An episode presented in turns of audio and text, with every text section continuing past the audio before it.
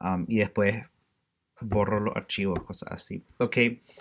Um, pues sí, esta semana nos toca el periodo de Estado-Nación que lo hemos calculado después de 1821 hasta por lo menos 1910. Eh, pensamos que era importante separar este, este, este periodo porque eh, es cuando se construye la cultura nicaragüense, es cuando se delimitan los territorios, es cuando se construyen las ideologías políticas y también es cuando Nicaragua comienza a moverse un poquito más hacia la supuesta industrialización y también el periodo donde es la primera intervención de los Estados Unidos en el territorio nicaragüense. Entonces pasa, literalmente pasa un montón en estos 80, 90 años y que, que, está súper atado a, los movimientos independentistas y todo eso y todo lo que aprendemos de, todo lo que conocemos de, Nicaragua como cultura, pues se, establece y se construye, se solidifica en este periodo. No sé por qué quieren, por dónde quieren comenzar, tal vez comenzamos por la, por la independencia y después vamos avanzando, porque también, o sea, yo puedo hablar un poquito sobre los 30 años conservadores y después Celaya, pero estamos hablando justo antes de, de la intervención de los marines. Entonces sí, abarcamos bastante. Pero, pero sí, podemos comenzar con esta idea de, la independencia, que como escribí en el Slack, la independencia de los Estados Unidos del Imperio ah, británico en 1776, pues comenzó a generar bastante influencia entre intelectuales, escritores, políticos, como una referencia de una revolución. entonces ya en todos los primeros 1800, pues en toda Europa se está hablando de, revoluciones y todo. entonces esto supuestamente influencia a los terratenientes centroamericanos, a, la élite centroamericana que, que no ve ningún valor de seguir conectado con España. O sea, España le, le va súper mal en este periodo. Tiene un montón de guerras internas y guerras externas con otros países y, simplemente no es la potencia que era. Y, y los centroamericanos deciden desconectarse y y zafarse. Y me acuerdo en la, en, la escuela que nos decían que fue una independencia no violenta y pacífica, o sea, fue una independencia bien, bien burocrática y aburrida, pues no fue a, mano de cañón, no fue una, una revolución hacia una independencia, fue más bien como que una formalidad burocrática para, para sofisticar los sistemas de, de producción, territorio, identidad y todo eso, que, que yo inmediatamente tengo sospecha, pues no existe, no existe el pacifismo en este, en este tiempo, obviamente, o sea, hay explotación masiva, todavía hay esclavitud, todavía hay violencia extrema contra los mestizos, contra los indígenas, contra los afrocaribeños. Y, y esta independencia supuestamente pacífica solo solo modernizó el, colonialismo y le puso otro nombre, un poquito más diplomático, más sofisticado, como decía. Y, tradicionalmente, cuando nos, dan, cuando nos cuentan la historia, es que nos independizamos en 1821, pero no significa que inmediatamente entremos a ser una república organizada y una república con, un plan de gobierno, un plan de nación. Más bien sucede la independencia y entramos lo que los historiadores llaman como 20 años de, anarquía. Pero anarquía obviamente una, una caricatura de, de, lo que realmente es la anarquía, en mi opinión. Precisamente porque hay un descontento entre Granada y León en cómo mover el país adelante y obviamente pues los gringos se aprovechan de este descontento, pero podemos partir, partir de ahí, de esa idea de, la independencia, después lo que sucede inmediatamente después con León y Granada y estas tensiones entre los conservadores y, y, los, y los liberales. que de, una manera súper risible, yo, yo en mi casa en Nicaragua, yo veía como un montón de gente de León y todavía existe esa tensión con Granada, mae. O sea, todavía hay un montón de chistes sobre los granadinos que me cagan de la risa, que los granadinos son, son fachentos porque aunque, aunque no tengan aire acondicionado en el carro, los majes manejan con las ventanas arriba, solo para que la gente sepa que tienen aire acondicionado o algo así. No sé ustedes cómo, cómo entienden estas tensiones entre los leoneses y los granadinos. Dale, Herdy. Sí, eh, ¿qué onda? Buenos días.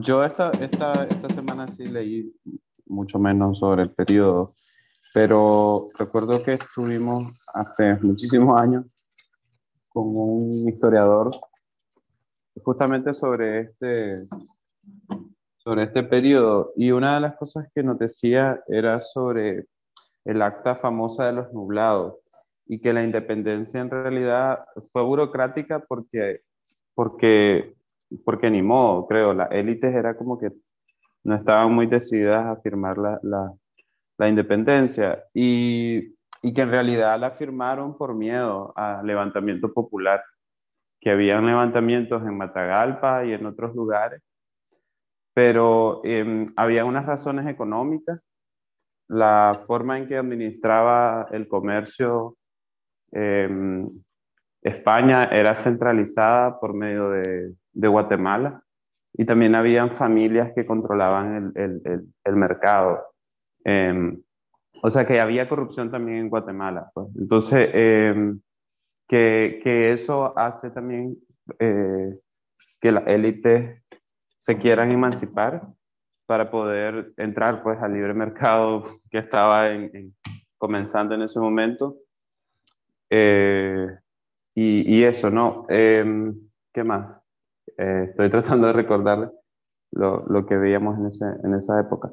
Pero bueno, en general, que es importante eso, que en realidad primero no se quería la independencia, de hecho inmediatamente después de que se firma comienzan a haber eh, pleitos internos sobre si, si, queríamos o no pertenecer a, al imperio mexicano que se inventó eh, Napoleón. Y incluso creo que nos adherimos a ese imperio por un tiempo. Entonces, por ahí también vienen los pleitos entre los granadinos y los, leoneses.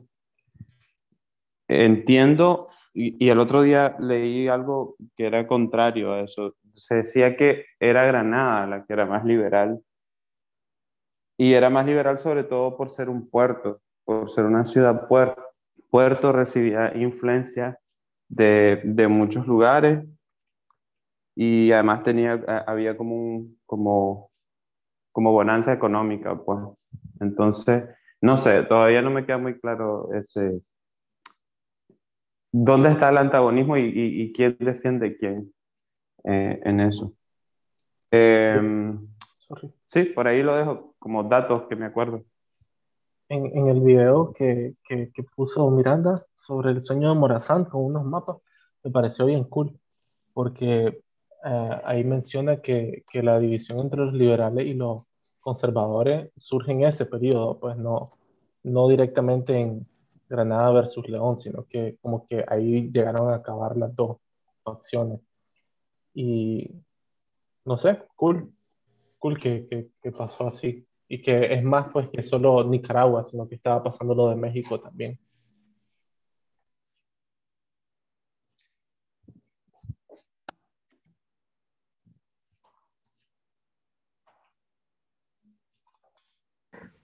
Y también siempre recordar que, estos procesos macro, o sea, tienen bastante peso histórico en, en papel, pero que por ejemplo, en la costa caribe no, no, afectó mucho, pues no, no fue un cambio súper radical en la conciencia o en, la manera de hacer política. Más bien eran como que formalidades. Pero, pero interesante eso, pensar en, en cómo la influencia de la ciudad o la construcción de la ciudad y su posición geopolítica influencia el tipo de ideología política que va a tener. Y eso hablamos un poquito la semana pasada, pues, de, León y Granada. pero sería interesante estudiar esos pues, orígenes de, este binario, de este supuesto binario entre conservadores y, liberales. de como se entiende vulgarmente, pues los, los liberales querían desarrollo, industrializarse, globalización, conectarse con mercados internacionales y los conservadores solo querían mantener el sistema caudillista, feudal, terrateniente, sin querer abrazar las nuevas tecnologías o las nuevas industrias mercantiles. y, también, obviamente, esa idea de, de preservar una ideología atada a la iglesia y, a las tradiciones coloniales, pues.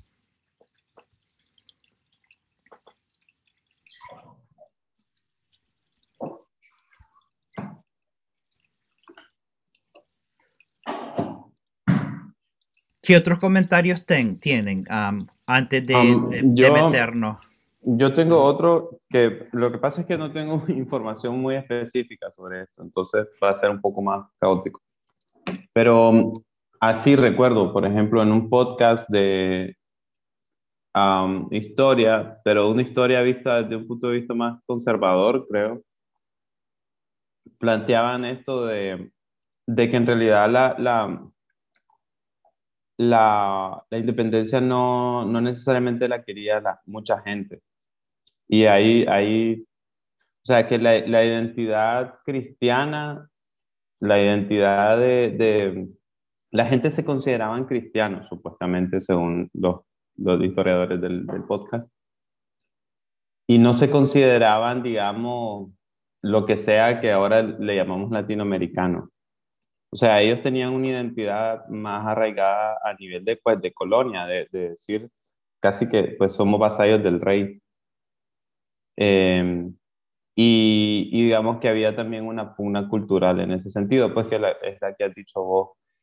Em, bueno, también se, se habla de, de, la reacción a esa modernidad por parte de, de la élite en Latinoamérica, pues en el caso de Nicaragua, que incluso yo creo que se puede rastrear no, o más bien se puede incluso después llevar hasta pues, Pablo Antonio Cuadra, el mismo Rubén Darío, esta idea de la, de la hispanidad em, como, como fundadoras de, de, una identidad. O sea, comienza a haber un, un problema ahí bien fuerte. Eh, Juan Pablo Gómez, que escribió Autoridad de Cuerpo y en, un ensayo que estaba leyendo ayer, Em, decía que una de las, de las reacciones ante esa modernidad eh, fue desde, desde, el patriarcado, fue, fue como plantear ante la modernidad este, gringa sobre todo, o anglosajona, se planteó un modelo de Estado más como de finca, digamos, y, y, y el, la familia como el centro de, esa, de ese poder y el padre como el centro del poder de la familia.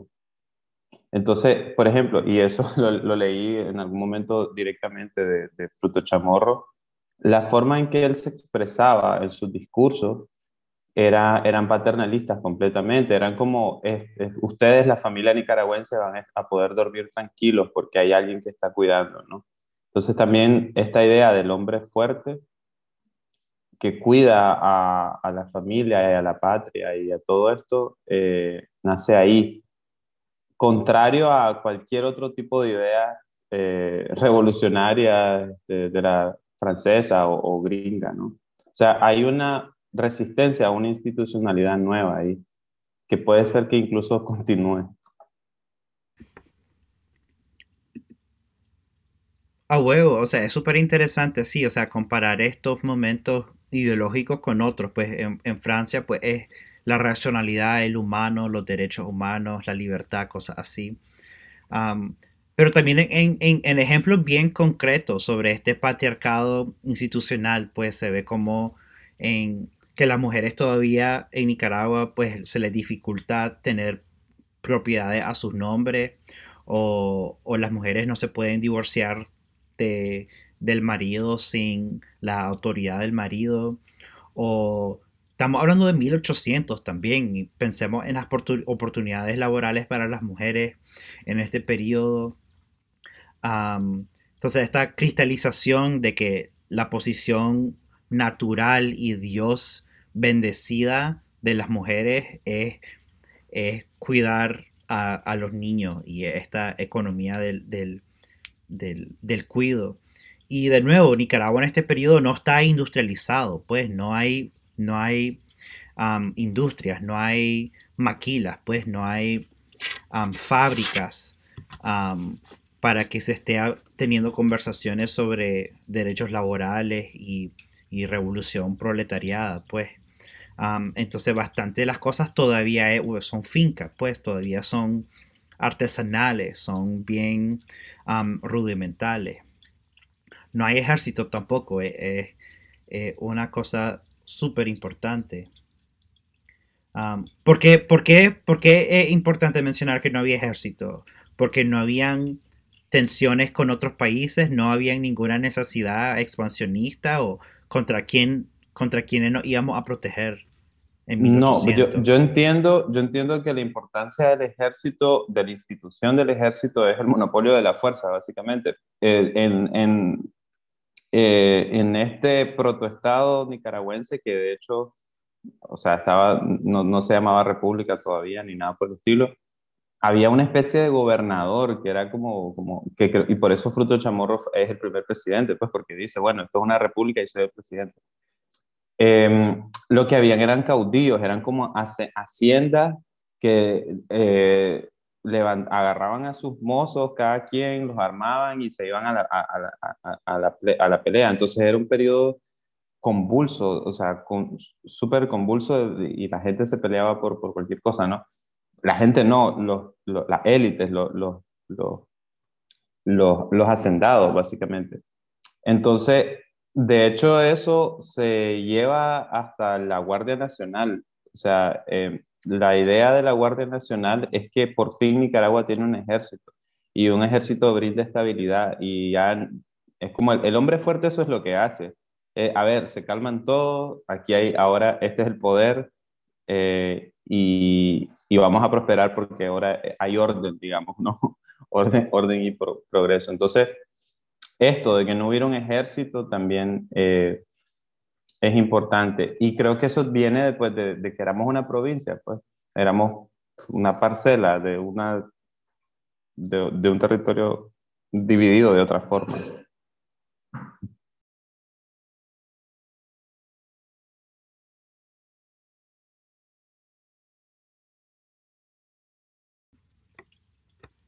¿Alguien más que quiera agregar aquí, quiere agregar algo? Ahorita estoy agregando un, ensayo sobre la evolución de los partidos políticos en Nicaragua. en, aquí solo para que lo tengamos como referencia.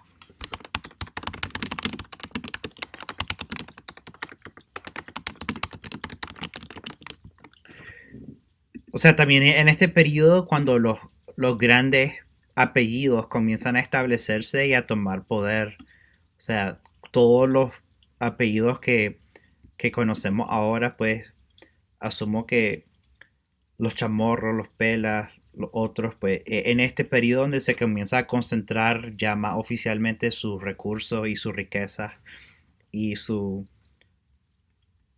su incesto biopolítico.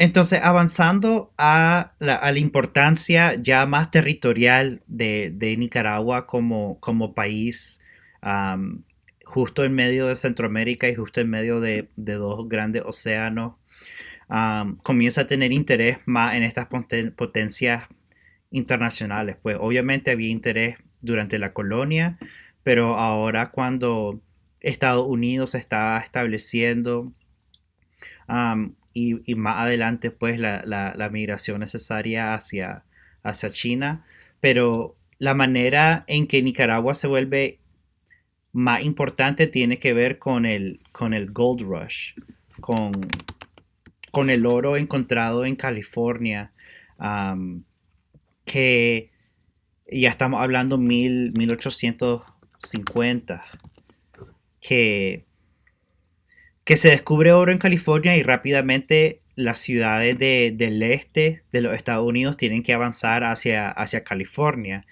pero no habían, no habían carreteras, pues no habían trenes, el tren solo llegaba ni siquiera a un tercio de, de la extensión territorial entonces la gente podía, tenía varias opciones. Pues una opción era ir, encontrar una carreta y aventarse tres meses a través de, del, del, Wild West hasta llegar a California. Y el incentivo era, pues, llegar a California y encontrar oro, te vuelves millonario. pero también, justo en este, en medio de todo esto, están obviamente las comunidades indígenas que completamente asesinaban a cualquier persona que, que, pasado, pues.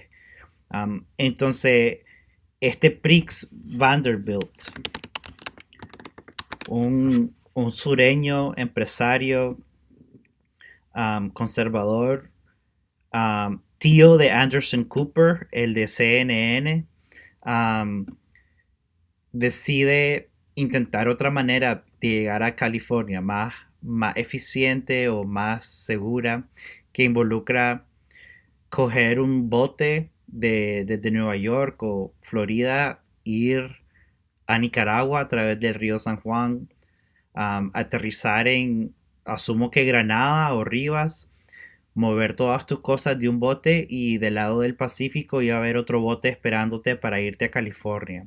Entonces es como que esta, esta ruta internacional que obviamente Vanderbilt podía poner impuestos o controlaba la migración o, los impuestos a los barcos y todo. Entonces se, era una movida súper capitalista de, un montón de gente que quería migrar a California y, Nicaragua ya toma ese, esa mirada geopolítica internacional sobre el que controla Nicaragua, controla la migración y es necesario tener buenas relaciones con Nicaragua en la región o para los gringos es más fácil invadir y, literalmente tener control de ese poder. E, en este tiempo también que tenemos esta, esta ideología del, destino manifiesto, no sé cómo se dice en español, de a huevo, de, esta justificación divina, de que América le pertenece a los americanos o que América es parte del patio trasero de los Estados americanos, mucho más después. Entonces, aquí mucha gente ve esta, esta primera imaginario en la ruta como una oportunidad de, obviamente, industrializarse, tener poder geopolítico y, poder competir. pero obviamente como se aprovechó el descontento entre los liberales y los conservadores. Y aquí cuando William Walker se avienta pues a querer controlar la decisión. Pero lo más importante es que fueron los leoneses pues que invitaron a Walker para ayudar a derrocar a los granadinos para ya romper este ciclo de, gobierno entre León y Granada, donde honestamente era un periodo de, guerra civil constante y de la movida de, la capital cada par de años, supongo. y de Willa Walker, pues sí se conoce un montón. pero la historia de él es mucho más complicada que, solo venir una vez e intentar armar la regazón. El más si era un, un, un, mercenario que fracasó varias veces en, en Nicaragua y en Honduras y en y, y sí,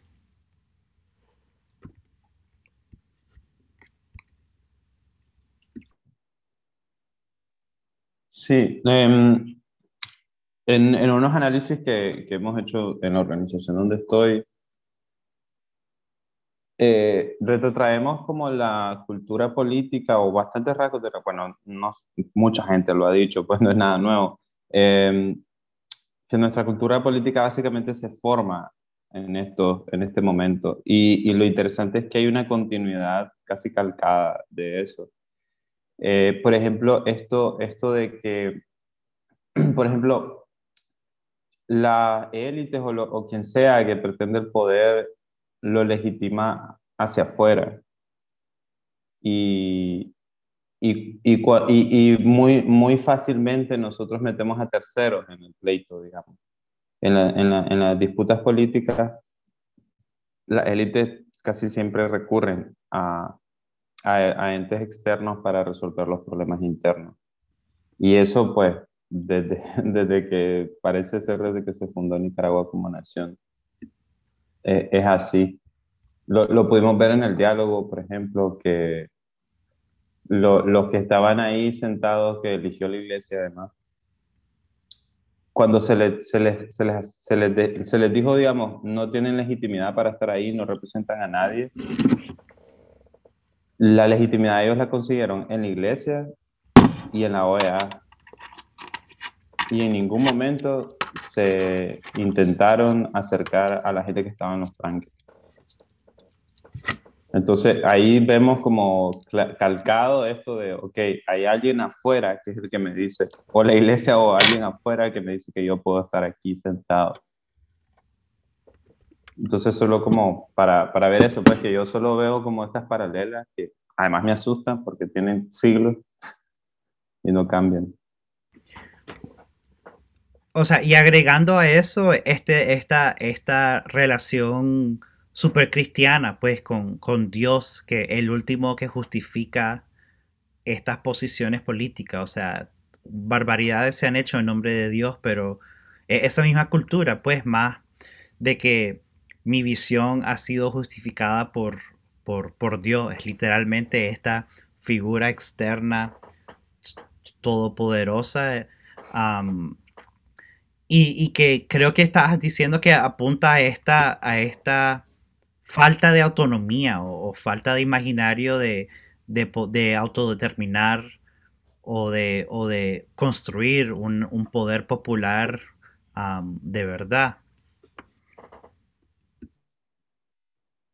Sí, siempre, y siempre pendientes de, del exterior, o sea, o, o, que la fuerza viene desde el exterior. Y, y pues es, que también, o sea, después vienen los gringos, no, nos invaden, no, entiendo que o sea, el ejército gringo, la guardia gringa o lo que sea, o la, la guardia nacional, eh, era dirigida por, por gringos, pues directamente.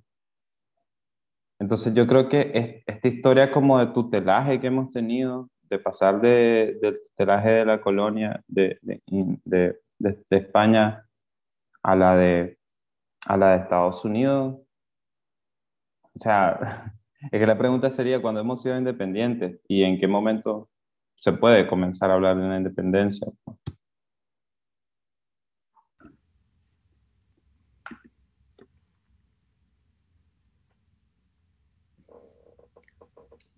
También otra cosa que podríamos plantear aquí es, lo, lo, que siento también es que en este periodo los tiempos se confunden, incluso con el presente, o sea, porque están todos como muy conectados. Porque, por ejemplo, ¿en qué momento entra Somoza a la, a, la partida? ¿En qué momento entra Sandino? ¿Qué relación tienen Somoza y Sandino con, con, con el, el, imperialismo? ¿Qué relación tienen con Estados Unidos y un bache que tengo ahorita, por ejemplo, es qué sucede después de William Walker. O sea, William Walker es expulsado. Eh, ¿Quién toma el poder? ¿Cómo, ¿Cómo es tomado? ¿Hay un, ¿Hay un diálogo, un arreglo o un pacto entre, entre, entre políticos de, conservadores y liberales? ¿Cómo se estabilizó la cosa? Ahí, ahí, no sé si vos tenés algo de información. Sí, o sea, bien, bien, podemos entrar a eso. Pero siempre dejando que, que o sea, Somoza y, y Sandino lo vamos a ver esta semana que viene. Pero las condiciones ideológicas ya se están estableciendo, como decís vos. entonces sí, en ya 1850 Walker viene a Nicaragua por invitación de los leoneses para derrocar a, a los granadinos. Juntos los leoneses y Walker derrocan a los granadinos, pero después um, Walker derroca a los leoneses y se establece presidente um, de Nicaragua um, y reinstituye la esclavitud, porque recordemos que Walker viene de esta mentalidad sureña, conservadora, que ha creado su, su, su, ideología y sus recursos a través de la esclavitud. O sea, Estados Unidos todavía está súper heavy eso y todavía hay, está comenzando la guerra civil gringa. Entonces, Walker también está buscando apoyo para el sur o, recursos económicos para el sur para derrocar al, norte de los Estados Unidos. Entonces, una ideología bien, o sea, completamente racista y fundada en, en fundamentos religiosos también. Pero lo que Walker logra hacer sin querer es que los leoneses y los granadinos separan sus diferencias y se crea por primera vez, supuestamente, una unión nicaragüense en contra de este invasor extranjero, pues que León y Granada logra pacificar sus diferencias ideológicas y, se forma pues un, un, frente unitario que también incluye obviamente a, a, las comunidades indígenas y sucede la gran batalla de San Jacinto, que no sé si, si la gente ha tenido un chance de ir a visitar el sitio, que qué les pareció, cómo se cuenta la historia de eso, de los pocos museos históricos que hay. Y también de manera más ideológica y graciosa, pues yo siempre regreso a, Andrés, Castro y esta figura de, literalmente improvisar, agarrar una piedra y matar a alguien con una piedra. creo que hay bastante peso estético en, esa escena y escribí, o sea, bien graciosamente sobre lo que representaba esa piedra y, las flechas y esta necesidad de, improvisar y de construir armas con lo que se estuviera al lado. Pero inmediatamente de eso, pues se entra al, a los 30 años conservadores, porque Granada primero está enojadísima de que León invitó a Walker. o sea, esta es la, la, como cuento la historia bien vulgarmente, pues, de que entramos a este periodo de 30 años conservadores y Nicaragua está en, una economía del, postre, que significa que, Nicaragua produce azúcar, café y frutas para exportar a Europa predominantemente pero eh, eh, no produce el platillo principal, pues no está produciendo carne ni granos, está produciendo lo que se come después de este plato principal. Y, desde una perspectiva material, la cosecha del, banano, del café y del azúcar no necesita de grandes fábricas, no necesita de una, una infraestructura sofisticada, más bien solo necesita gente que que lo recolecte y un puerto para, para, para exportarlo. Entonces, en este periodo de 30 años conservadores, ya 1860 a 1890, mientras el mundo entero se está industrializando masivamente, Nicaragua y, Costa Rica también, Costa Rica, Guatemala, El Salvador, Nicaragua sigue estancada en esta ideología conservadora que no quiere industrializarse. y, no se aprovechó la oportunidad de, de abrir y de, industrializar el país hasta Celaya. Pero, pero así es como entiendo yo la historia ese periodo, inmediatamente después de que Walker se va, de que literalmente hay gobiernos conservadores por 30 años. no sé si eso se atribuye a literalmente una ley que prohibida, que prohíba a los liberales a lanzarse de como candidatos o de esta conciencia pública de que los liberales van a invitar de nuevo a los gringos a venir a intervenir.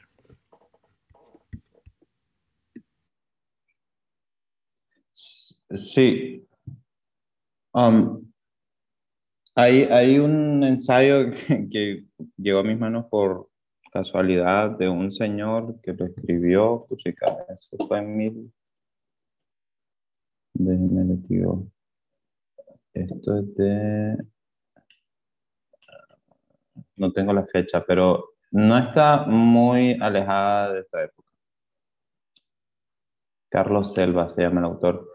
Em, en resumidas cuentas, él dice, después de la guerra con William Walker, no, antes incluso, después de, este pleito entre si adherirse o no al imperio o a un imperio, en Nicaragua no hay diferencias ideológicas entre los políticos. No existe ninguna diferencia ideológica. Lo único que existe son diferencias de intereses. O sea, y el Estado, se ve, el Estado botín, se ve como, como un premio de guerra, digamos. Entonces yo hago la guerra o yo hago las elecciones como un método para acceder a, enriquecerme o a usar toda la, herramienta del Estado para favorecer a mis negocios o a, o, a mi, o, a mi círculo, digamos, de poder. Y es ahí también donde entran en relación las élites económicas con las élites políticas digamos. No es como que las élites económicas se meten directamente en política, pero sí están como al lado del poder siempre. Y esto es súper importante también para entender cómo, cómo se piensa la institucionalidad, entre comillas, del país también. Em, que, que, eso, pues, o sea, no, el Estado es una herramienta para manejar la finca, digamos. No, no tiene sentido pensar en ninguna institucionalidad, esto que le llaman Estado de Derecho, en, en, en, en esta época, y, pero parece ser que todavía ¿no? Eh, está presente eso. Entonces, em, es recalcar eso, pues que no hay diferencias ideológicas. esto de los conservadores y los liberales al final, bueno, está un poco esto que estás diciendo, también está el tema de la religión muy fuerte, pero los liberales no son tan liberales y los conservadores no son tan conservadores. O sea, todavía hay un, creo que los, los liberales pugnan por, por, quitarle poder a la iglesia, poder económico, eh, pero en realidad no quieren exactamente un, un Estado moderno liberal. Simplemente es como un arreglo de cuentas, siento, ¿quién va a controlar ahora esto?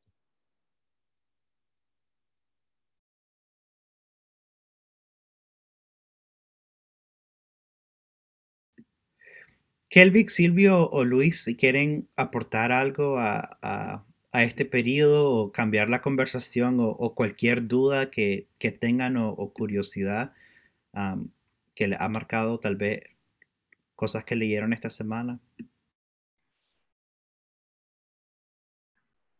No, la verdad yo estoy en blanco, muchachos, acá. Eh, no sé, eh, de chiquito, ¿verdad? Una curiosidad. Aquí andábamos de peluca también. ¿Cómo así de peluca? No sé, en estas representaciones de, de, preindependencia y por eh, la gente usaba peluca. Ah, déjame ver. Es bueno revisitar pues, el archivo visual que exista de este periodo, pues obviamente la fotografía todavía no existe, pero en el mundo no, creo que las pelucas ya las pasamos. Las pelucas son, son mil, 1600, 1700. Son victorianas. Sí. No llegamos a ese fashion entonces. Pero ya, 1700, 1800, el supuesto renacentismo, pues, o el, esta movida científica en, en Europa, cuando ya se cuestiona el poder divino de los reyes y se apunta hacia una república, una democracia.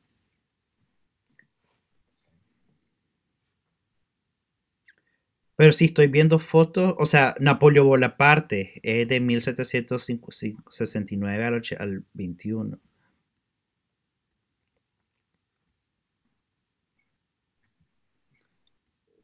Y, Y, los bueno, prim- ajá. y los presidentes gringos, pues, no ocupaban, no ocupaban peluca tampoco. ya era el nuevo mundo, tal vez era la modernidad ya, ¿no? Sí.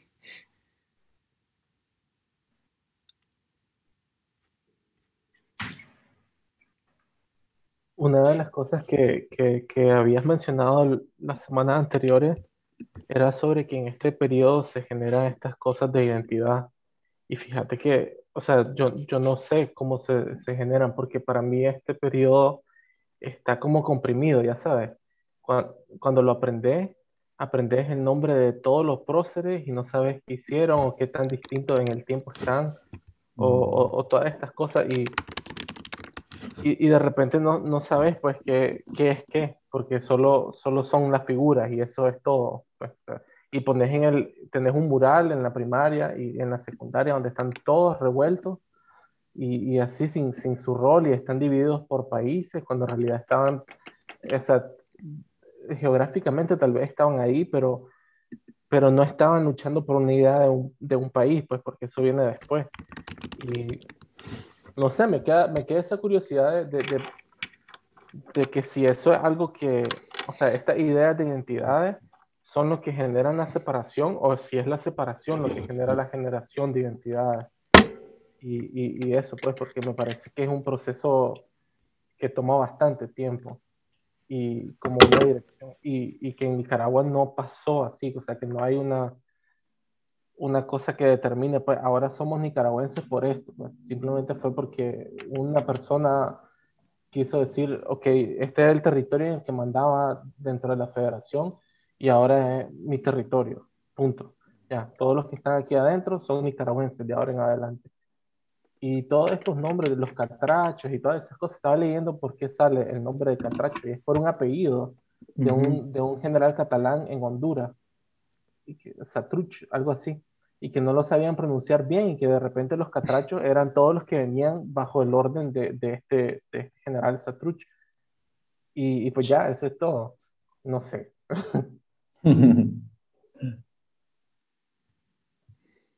Identidad azarosa sería eso. Sí, porque, o sea, si, si lees, eh, no, no sé, no, no es tal vez de leer, pero sí está como dicho que, que estos estados surgen a través de la guerra. Y la guerra que, que pasó fue en México, ¿no? O sea, con, con- contra los franceses y, y después también los... O sea, casi como una gran casualidad la independencia de Centroamérica porque todos están en pleito entre sí. Nicaragua y, y la federación, pues esta, esta zona está viendo cómo el imperio de España se está disolviendo por su conflicto interno y, y por la lucha que tienen con otras otras facciones, pues no, no directamente con, con esta región. Y simplemente una vez que sucede la independencia mexicana, dicen, bueno, ¿por qué nosotros también no lo hacemos? Y termina siendo ese punto, o sea, como una consecuencia de la guerra que sucedió en otro, en otro lugar, creo. Y no, no hay ese, ese como sentido de guerra, pues que quedan cuando se generan otras naciones. Y, y también, por, no sé, es, es, es bien extraño el, el- el- ese, ese momento de concepción del país o de la región.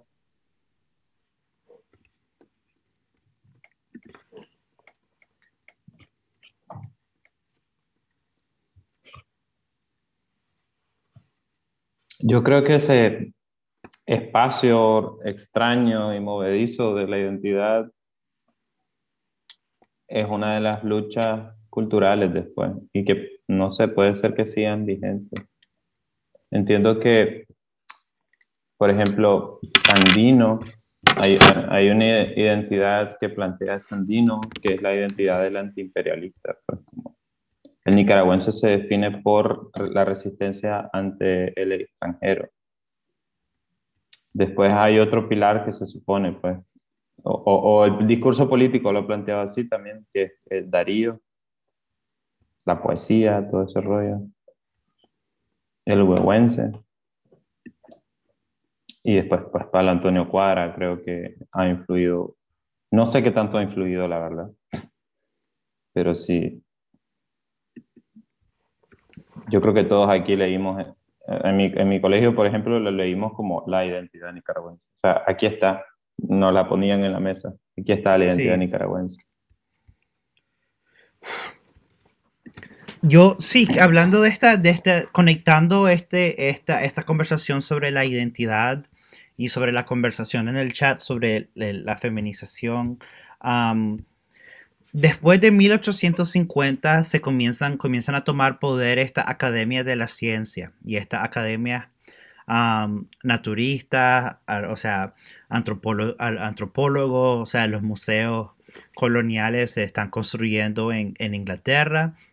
Entonces, en Nicaragua, a la región nicaragüense llegan bastantes, no antropólogos, pero geógrafos. Llegan bastantes geógrafos y llegan bastantes naturistas a querer describir el paisaje.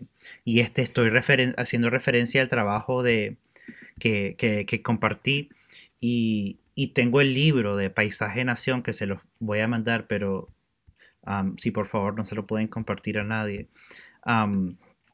Entonces, en este periodo, cuando la identidad de Nicaragua se está construyendo, no internamente, pero también externamente, o sea, Nicaragua como este territorio exótico, lleno de, trabajadores serviles, lleno de abundancia, lleno de oportunidades económicas, lleno de, paraíso en la tierra. O sea, está toda en el imaginario europeo, pues se está más popularmente construyendo esta idea de, la vacación exótica, de este, de este espacio exótico, domable, domesticable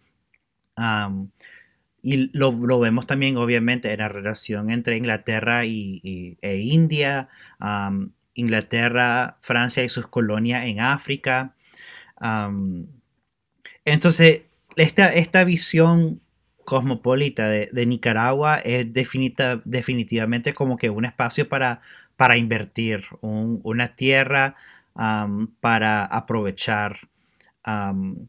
y bastante de la escritura está construida para seducir al inversor extranjero y seducir al turista extranjero para visitar e invertir en, Nicaragua.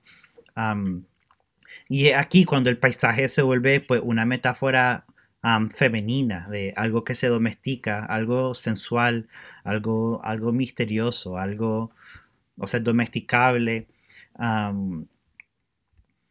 no solo en el paisaje, pero también en la población misma, que somos, que somos naturalmente serviles y queremos como que atender a esta gente blanca inversionista que va a, que va a venir.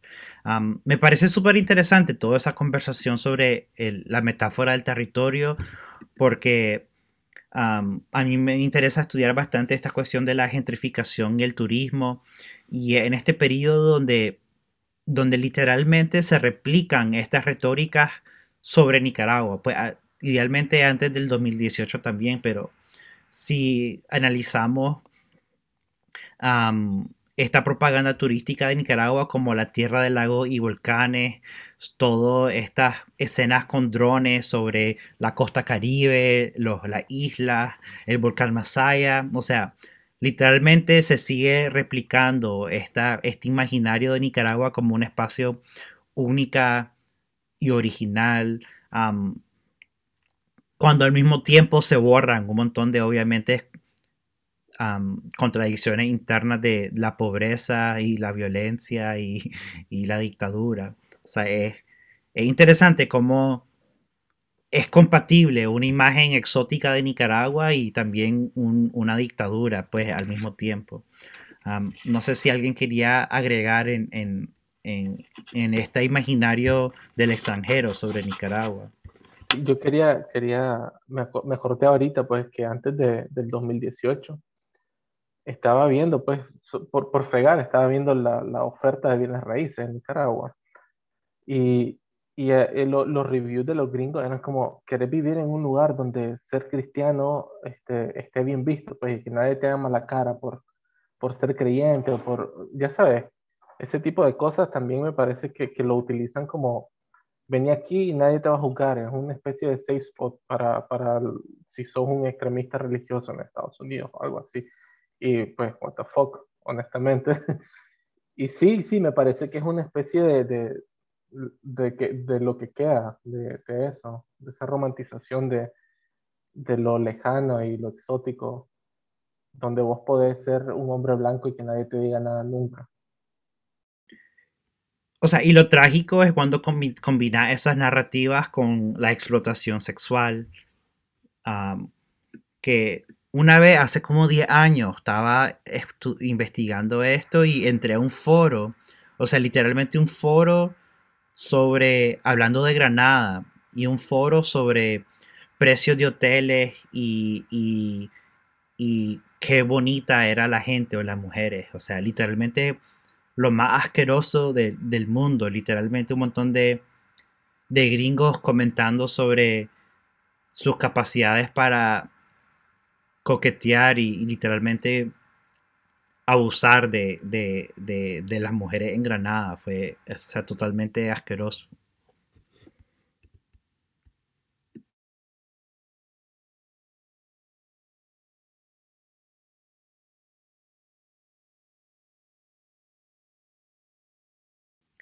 Y, también la, audacia que tienen los gringos para no considerarse migrante y considerarte expat, expatriar, eh, expatriotas, pues de que, de que si nosotros hacemos lo mismo que están haciendo ellos, somos, somos migrantes, pero si ellos vienen, o sea, es, extremadamente frustrante que, que Nicaragua no, no, tenga esta autonomía de decidir su propio imaginario y autodeterminación. También es que lo venden así. O sea, eso es lo que te están vendiendo, que puedas venir a, ser un americano en otro lugar más caliente. Algo así, no sé.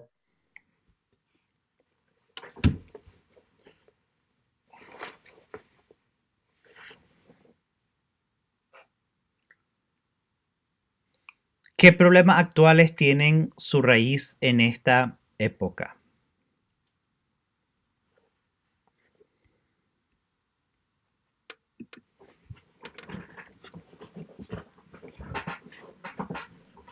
Pues en principio de la identidad, em, no sé,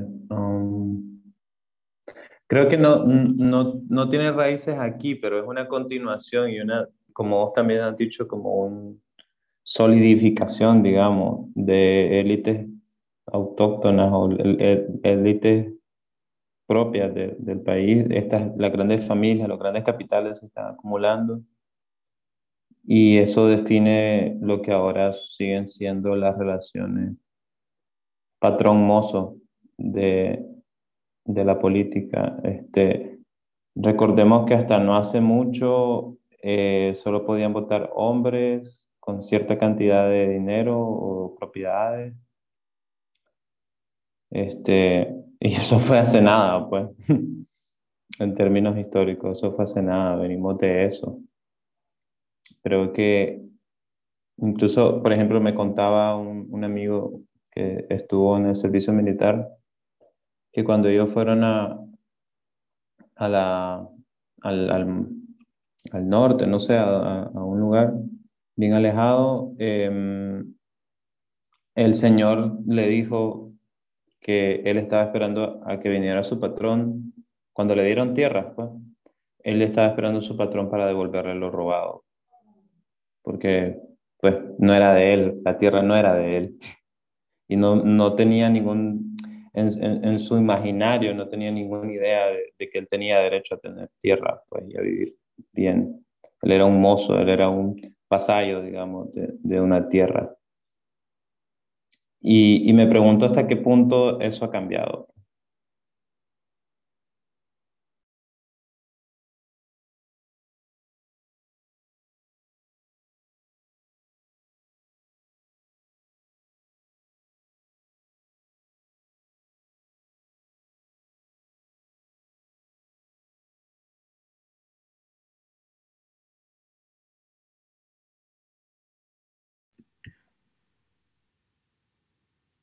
Creo que sí, o sea, un,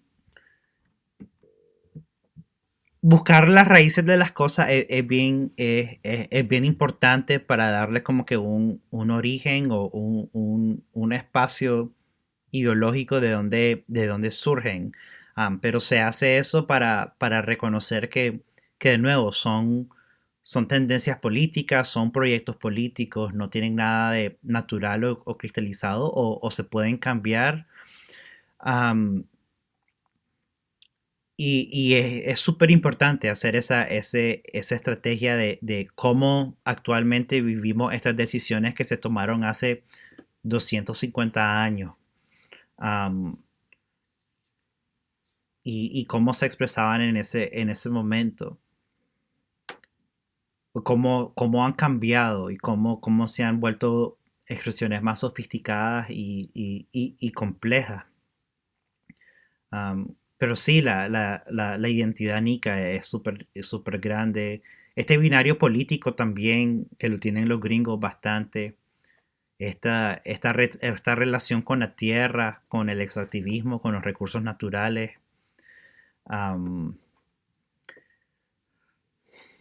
y, y, por supuesto, o sea, por supuesto lo que menciona Herdy sobre estas relaciones personales de, maestro-esclavo, esta, esta, necesidad por las jerarquías sagradas o esta, esta idea de que los expertos son los que, lo que mandan, o sea, esta institucionalización de la jerarquía y de, de la guerra. metáfora de, El béisbol todavía no, el béisbol entra con, los marines a como lo entiendo yo. pero después, o sea, justo ya finalizando eh, este siglo, los conservadores pierden, no sé cómo pierden, pero entramos a Zelaya y a, las decisiones que tomó Zelaya, que obviamente como, como liberal quiere construir un canal en Nicaragua, pero también la, el anexo bien violento de la costa caribe también sucede aquí. Entonces se quiere, se quiere pensar en estas decisiones que, marcaron a Celaya, que obviamente marcan la mirada de los gringos. Y, Darío se introduce más 1890 a 1910. porque él nace en el 60, creo, y está bien chatel, pero después esta idea de, del modernismo en la literatura eh, es más bien a finales de ese siglo. Porque Azul cuando se publica.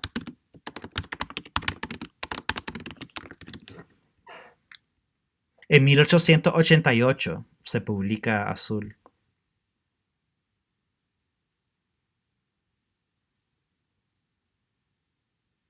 ¿En qué, en qué año entra Celaya? Celaya. José Santos Celaya. En 1893. Es cuando se vuelve presidente y y sí, o sea, la, integración de la mosquitia, pero también su agenda liberal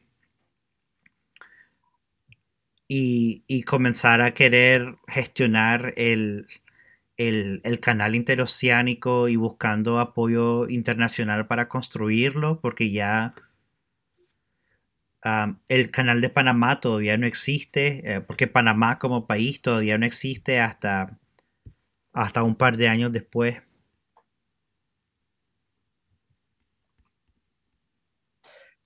Sí, yo creo que otro, ahorita estamos viéndolo como desde el punto de vista solo como de, ¿cómo decirlo? Destructivo, pero un ejercicio interesante también sería ver cómo se han venido ampliando ciertas cosas, cómo pueden incluso haber pequeñas victorias, aunque sean parciales. Em, no sé, o sea,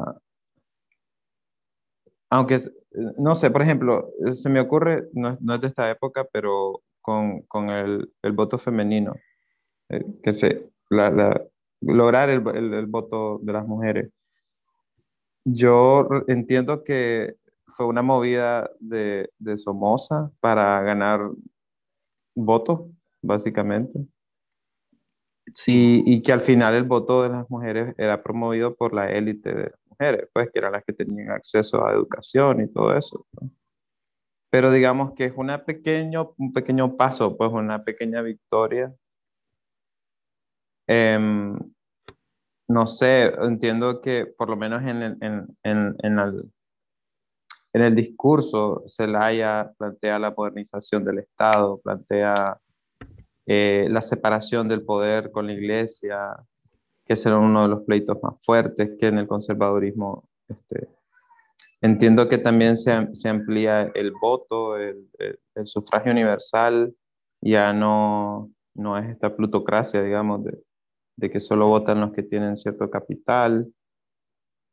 Mm, Incluso puede ser que a pesar de la élite, el Estado se ha tenido que ir ensanchando, se ha tenido que modernizar, ¿no? Acercar a eso exactamente a la democracia liberal, aunque siempre, nunca completamente y, y- siempre como con zancadillas, no sé.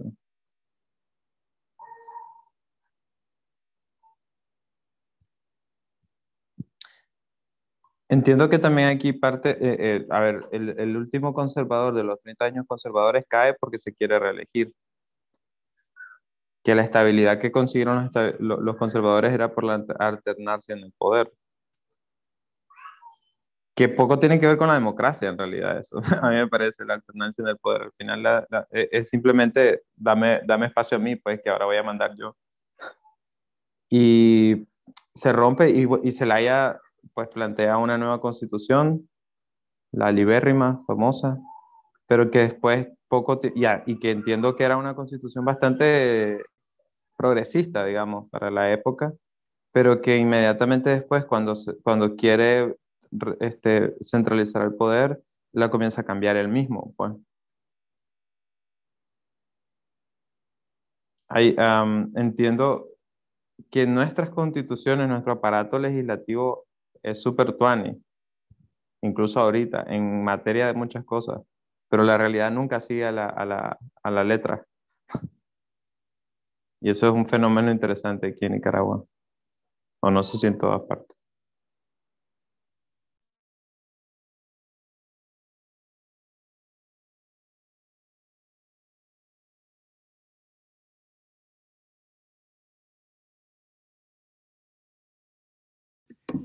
estoy leyendo un poquito más sobre este periodo conservador y específicamente cómo qué estaba pasando pues en, en otros países centroamericanos. Pero, o sea, estábamos hablando sobre la influencia de los alemanes en, en Nicaragua con el café y con el, con el cacao, pues, y en este periodo donde bastante migración entra al país y a toda Centroamérica, pues, de bastantes migrantes europeos.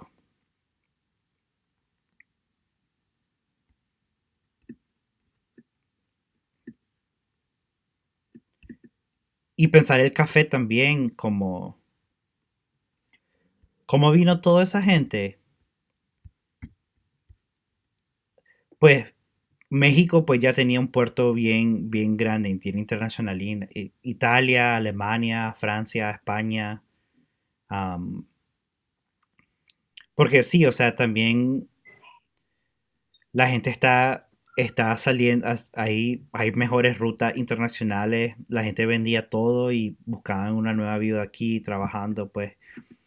Pero las grandes migraciones suceden también más a finales de, de los 1800, pues, y toda la influencia de los anarquistas y marxistas es cuando migra, pues, de, Europa hacia, hacia Centroamérica. ¿Qué tipo de migrantes tenemos aquí? ¿Qué tipo de gente viene? Y entiendo que se han hecho comunidades ya, o sea, ahí, están los belis, los pelas. Lo que sí conozco, pues, es cuando se construyó el canal de Panamá, hay un montón de migración a Panamá de, de migrantes italianos y vienen a trabajar, vienen literalmente solo a, trabajar todo el día en eso y la mayoría se mueren por, por en el caso de Panamá, los, mosquitos, los zancudos, pero también intentan hacer un montón de, de sindicatos laborales, porque es, es, una práctica mucho más común en países industrializados, pues como, como Italia entonces exportan todo lo que aprendieron en la fábrica allá o sus generaciones familiares y, entran a través de, a través de Panamá. Pues Nicaragua pues ya tenía un puerto. Entonces cualquier gente de, Nueva York podía viajar a Nicaragua directo a Granada. Y también México era un puerto pues súper importante porque México ya se está obviamente industrializando masivamente y recibiendo un montón de migrantes de, todas partes del mundo. pero sí, es predominantemente europea y, obviamente migración de África se, centra en, en, el Caribe, pero migración asiática no conozco mucho, pero sí sé pues que en, en países como Perú, Brasil, y, en México ya las, comunidades asiáticas, japonesas, chinas están creciendo bastante.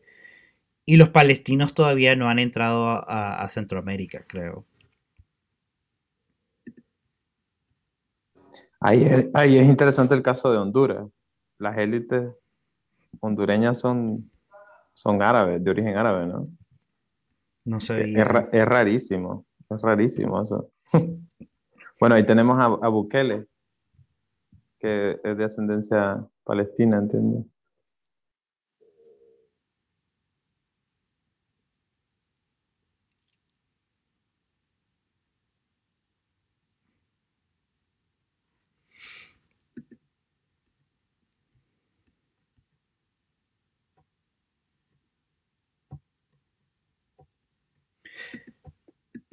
¿Alguien se ha chismoseado los archivos de, Enrique Bolaña?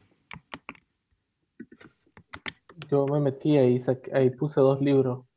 Uno que escribió Pedro Joaquín Chamorro sobre toda la República Federal, pero es un montón. Es un montón y, honestamente me intimidó. sí. sí, es un montón de tiempo también.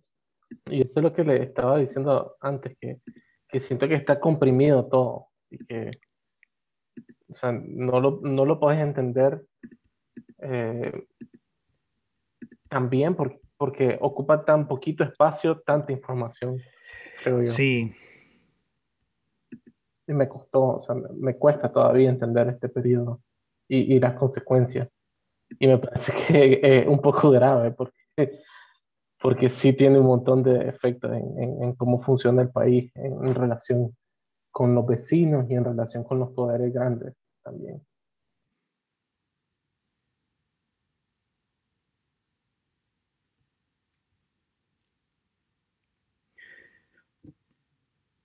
Otra, otra cosa que pasa en este periodo, pues que lo hablamos la vez pasada, es la construcción de, Managua como, como capital, como, como supuesta tregua entre León y Granada, justo en medio.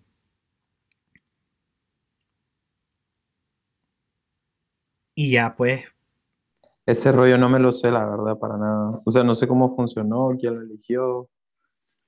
creo que justo después de, de, de cuando ya entramos al periodo conservador, um, sí se tuvo que comprometer, pues, donde que la capital no iba a ser una a la otra, pues, en nombre de la democracia o lo que sea.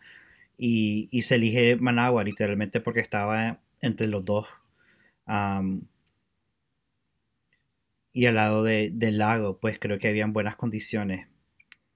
Pero, pero ya, o sea, solo tener una ciudad capital o, edificio y infraestructura, gubernamental y estatal ya te resuelve un montón.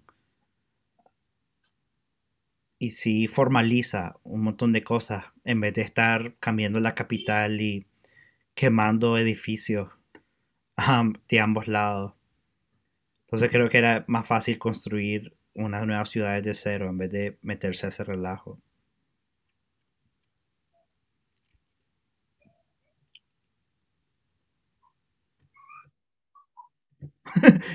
sí, no, hubieron terremotos, o sea, terremotos en 1800 había, no he escuchado mucho. Sí, hubieron otros también.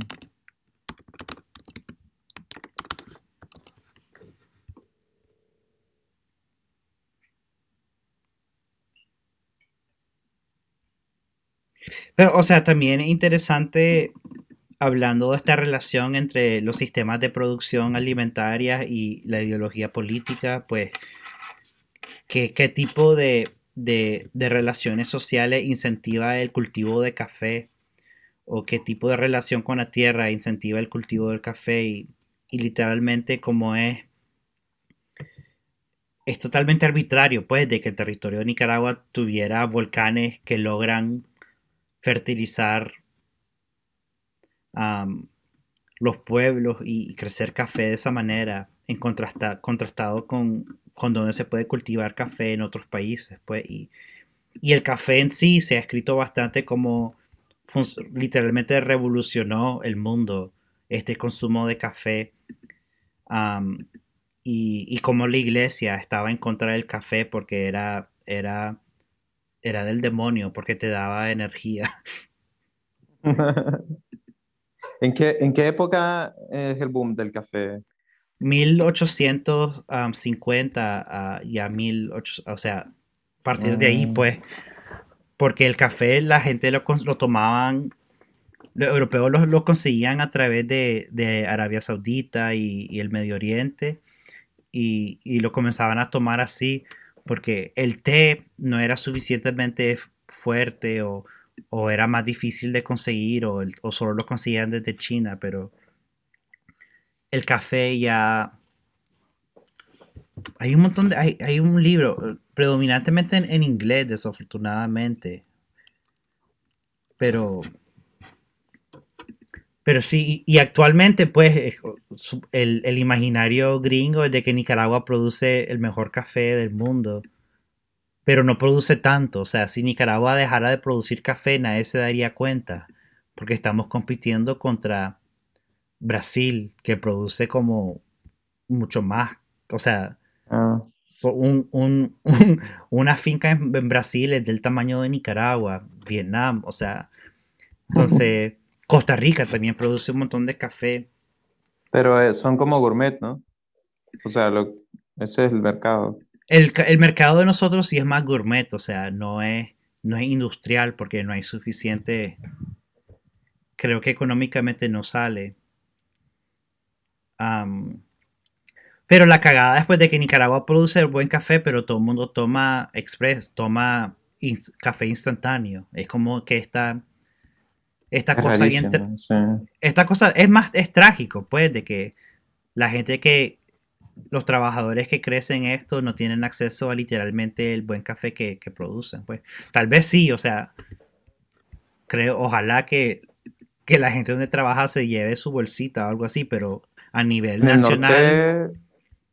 en el norte la gente ve el café de palo, o que siembran, o, o, de ahí nomás, de las regiones. En el Pacífico creo que, que nos llega menos. Aunque ahora creo que se está comerciando más. Bueno, no sé. Pues creo que también hay más cultura eh, de café y, más información y más cafeterías y más baristas. Eh, se ha ido sofisticando el asunto también con a media el producto se ha dado cuenta que es tan bueno creo que también hay mucha gente que se ha venido especializando en ese tema también eh, sí el café mueve un montón acá. Es absurdo la cantidad de gente que trabaja en el, café. La, cadena es gigantesca, la cadena de valor de café. También eh, siento que el impacto a nivel ambiental es bien grande. Aunque las personas digan que sí necesita un poquito de sombra, pero realmente es, bien fuerte el, el impacto que tiene a las escalas en las que se desarrolla en Nicaragua.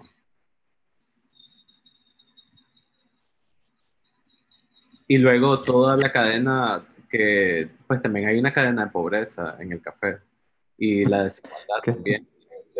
que la taza te cuesta 100 pesos, una taza de café en la casa del café, pero ¿cuántos de esos 100 pesos le llega a la gente? Pues?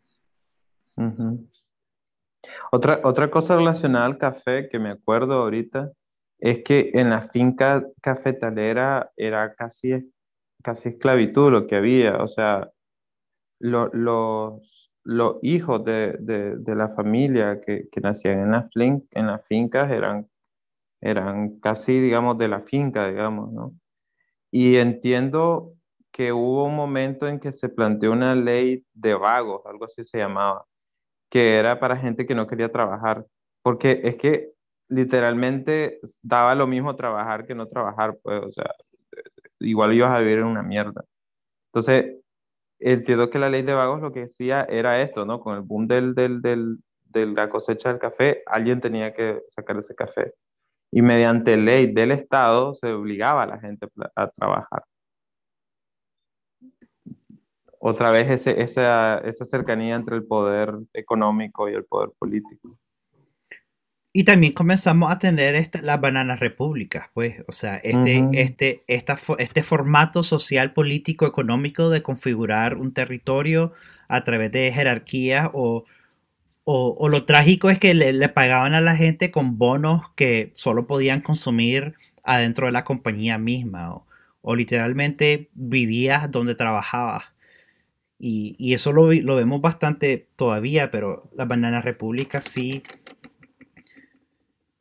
comienza, comienza esta explotación globalizada y la privatización masiva de, territorios y, literalmente esclavitud bajo diferentes condiciones.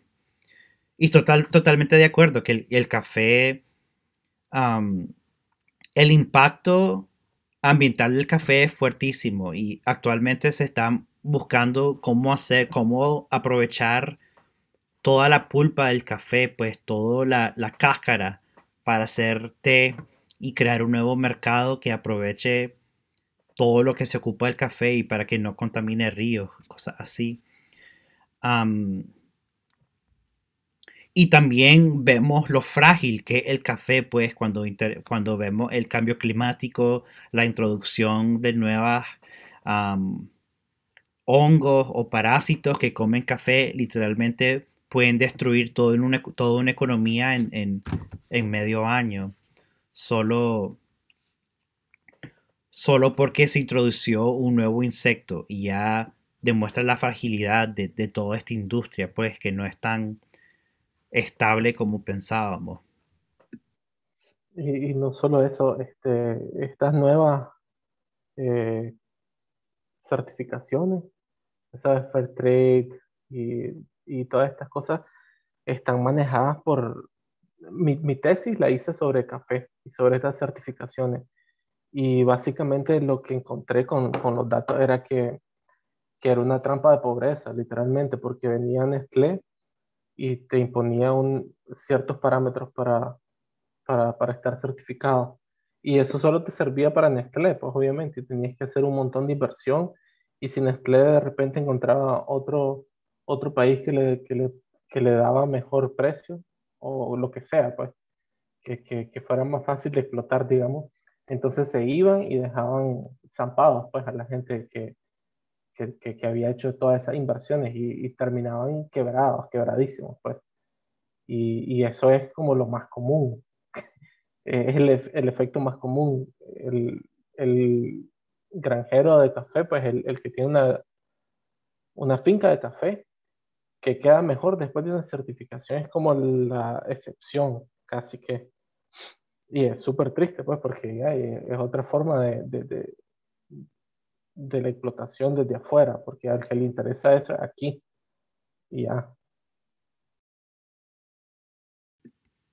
Me interesa conocer más de eso, sobre cómo este proceso de certificación de, de café orgánico es súper difícil de conseguir ese nivel y si realmente hace la diferencia. O estás mencionando de que es un estándar arbitrario que, sí. que hay maneras mucho más saludables de cosechar café, pero solo por no tener ese sello ya la cagás en un Lo, lo que un pasa mercado. es que lo, lo que hacen es que se diferencian entre sí. Por ejemplo, Nestlé tiene, tiene una que es con Nespresso y ellos, y ellos tienen su, su propia manera de hacerlo. Y después está Starbucks que tiene Starbucks AAA y así, así. Y, y todas tienen un precio, pues. To- O sea, no es, no es gratis Sí. hacer, hacer fair trade o hacer este orgánico. Todo es una inversión para poder También hay- venderle a otro mercado. Sí, Las certificaciones también, por ejemplo, eh, te obligan a no tener niños trabajando en el campo, a darle condiciones mínimas a los trabajadores también. O sea, la gente que anda cortando café defeca en el exterior, es- eh, no tienen que protegerse de la lluvia tampoco, y usualmente anda con sus niños ahí. O sea, aunque yo he visto fincas que están certificadas y hay niños ahí trabajando. Sí, lo que pasa es que no hay, este, ¿cómo se dice? Vigilancia de estas cosas. O sea, Y también pues, está como bien distante de la realidad, ¿no? O sea, si la mamá no tiene con quién dejar al niño. exactamente. Entonces, vos le pones estas restricciones a una, a un finquero, a una finca que el 95% de la gente que produce café en Nicaragua es, es micro, es una pequeña familia. En el caso del cacao, eh, sí podría mencionar que sí les pagan mucho mejor el producto. Pues. Lo- la- lo- los productores que he visitado en estos dos años que tengo trabajando en ese proyecto, eh, sí te das cuenta que la- los chavalos se esfuerzan, la gente se- los productores se esfuerzan por tener esas certificaciones para el cacao. Entonces, no, no sé, pues, eh, no sé si me imagino que tal vez en el café no, no se han creado los estímulos suficientes o no se ha revisado la estructura, ¿no? Pero en esos productores o en esas burbujas en las que he estado, pues sí les pagan mucho mejor, sí, sí tienen muchos beneficios. Depende también, o sea, quién, quién está financiando todo eso, porque o sea, si viene una, una empresa grande desde afuera y pone todo el dinero so- simplemente porque quieren tener un proveedor, básicamente, entonces ellos hacen lo necesario para tener el sticker en su producto Sí, y no también. les importa. Y También. no es tanto por el productor, pues, o sea, ese es un efecto secundario que no les interesa, creo. Sí, al final es como élite, ¿no? Pues que tener ese sello te puedes vender más caro el producto, pues no necesariamente la estructura funciona para todo. Sí, y es un poco de suerte también, o sea, si, si te toca estar en la región donde, donde digamos, X compañía llega y decide, ok, aquí voy a poner mi, mi finca de X cantidad de hectáreas, son son lecheros, pues, ya está. Sí. No, no es una cosa de que ah, te van a venir a buscar porque estás haciendo las cosas bien, a como ellos quieren, creo yo. El año pasado salió una noticia que se había aprobado en Nicaragua una plantación de cáñamo. De- de- de- y, y súper random, ¿me entiendes? Súper fuera del marco real de la realidad que hay en Nicaragua, cómo se persigue a la gente por la marihuana, pues. No agarran a los grandes, agarran a los que andan fumando porros en Managua. ¿Ustedes creen que en Nicaragua hay, o sea, cultura de, de- de cafetería o, o cultura de tomar café? Ha ido mejorando. un- ha ido mejorando. Sí, eh, pues en el 91 te aseguro que no había ninguna cafetería en el país. Ya En la clase media, por lo menos, ¿no? Ahora se está viendo más. Y, y, pues el café creo que también culturalmente pues siempre es fuerte acá, pues la gente en el campo no empieza sin café. Y aquí en Managua también eh, pues, toma- tomamos café. O sea, yo siento que son pocos los que, no, no digo que todos, pero sí son, la mayoría diría que tomamos café. pues. Porque una gran influencia, o sea, global de, de este incentivo de- del café surgió bastante de esto, de estas cafeterías en, en Francia y España, pues de que la gente era un espacio para reunirse, discutir sobre política, tomar café, comer Nada un que ver, croissant y cosas así. eso, sí. Pero en Nicaragua, pues, no sé, Sí, eso No pasaba en el Caramanchel Viejo, pasaba eso. ajá. Pero yo no. De hecho, hay pocos espacios de socialización así, ¿verdad? Ahora. La colinita se está como reactivando como, como, como un punto de encuentro, Managua. Eh, pero me acuerdo también este bar que estaba por la uni, la, la, yo iba a almorzar ahí. El, en el panel. Canal, pues sí tenía una movida cultural, no sé cómo está ahorita, pero en mis tiempos hacían poesía, conciertos, eh, Sí. como performance, sí, sí tenía su cierto movimiento. pues.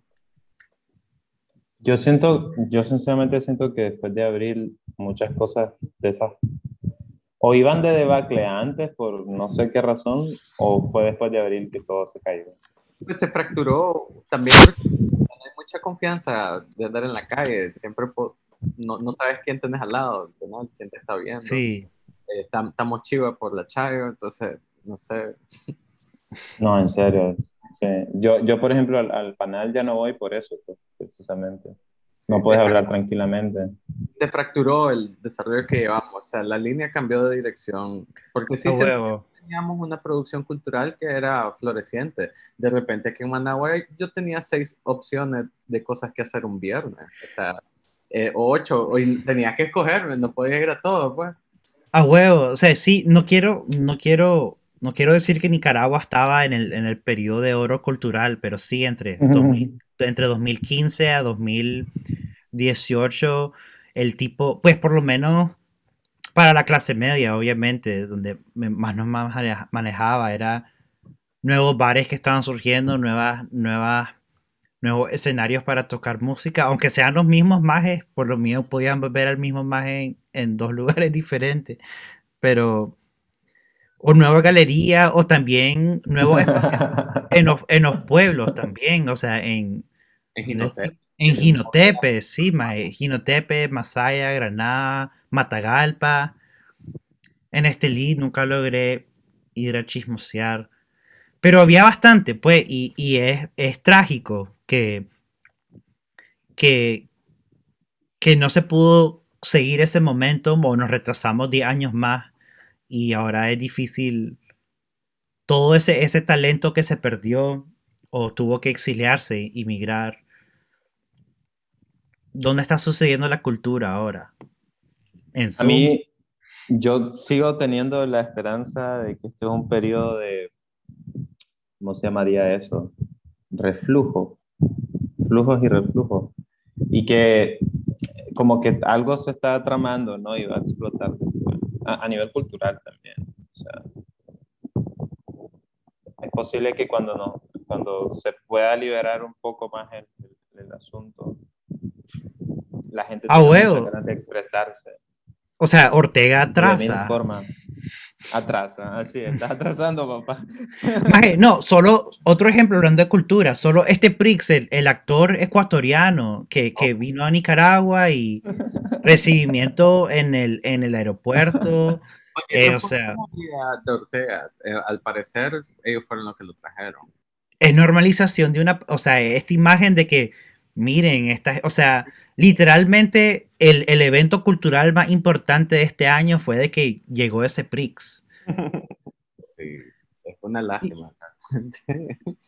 Pero eso me encanta, de que Ortega no tenga poder sobre la cultura, pues, o, o, o- Están las bolas que van a traer a Carl Cox a un concierto en el estadio. Ese más es ¿Quién como el, el papá de la música electrónica, es como Madonna, que querías que, vi- que viniera Madonna. en serio. A la puta. No, y, Pues, en la onda de, de la normalización y lo traen para la- el tiempo de las elecciones en noviembre. traen a un montón de gente bien rara. sí. Sí. sí. Qué miedo. Pero mira, Pero- esta gente sabe leer la- la- la- eh, a la masa, pues, porque no, en Granada la gente salió como que si era la Virgen que salió. Lo andaban como santo, más lo andaban de arriba. Pues, lo que pasó en televisión es que también eh, creó toda esta imagen de él, como lo sexualizaron un montón. Sí, así vi. Eh, eh, fue un poco acoso también, como le bailaban las mujeres. Mm, creo que el maje no tenía ni idea de lo que iba. Y pues, y, y pues no sé, también, eh, no sé si él sabrá para quién, para quién, lado, quién, lo anda moviendo, porque es la policía lo que lo anda moviendo, tiene escoltas y todo. huevo. O sea, que ha venido un montón de gente famosa, más famosa que él y sin escoltas, ¿me entiendes?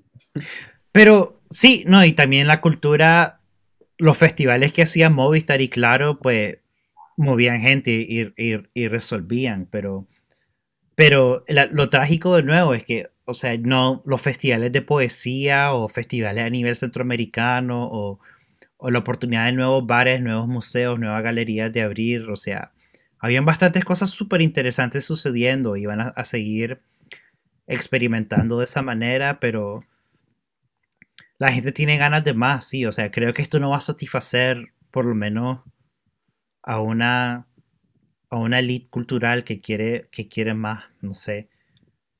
O, o- o cuando quiero invitar a Tito para hablar sobre las editoriales en Nicaragua, o sea, este cuento de producir un libro o, o- o imprimirlo o, o quitarle hegemonía a, a Hispamer y al CESEN. Creo que tenemos que vivir estos años orgásmicos de cultura, pero crear algo totalmente nuevo también. Imagínate Irlo preparando.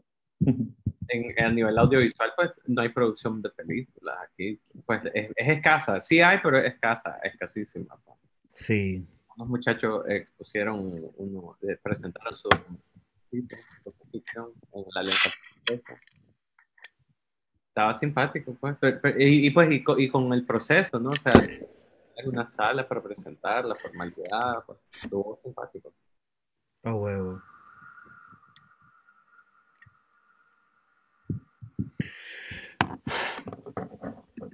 Bueno, pues yo tengo que ir saliendo ya, ya, ya pronto. Seguimos con, con periodo, ya entramos a Somoza y Santino, ¿no? El- Entonces sí, entramos a, a lo que yo llamo pues el, este, este imperialismo bien obvio de la- los marines en Nicaragua, la respuesta de Benjamín Celedón, Sandino, la construcción de la Guardia Nacional, Somoza y justo antes de la revolución sandinista. Entonces vamos a hacer entre 1910 a 1979. Am, y también voy a ver el horario para ver si nos damos una semana de vacaciones para no para saltar un, domingo y, y ya comenzar un, un segundo periodo. Sí, a mí me parece que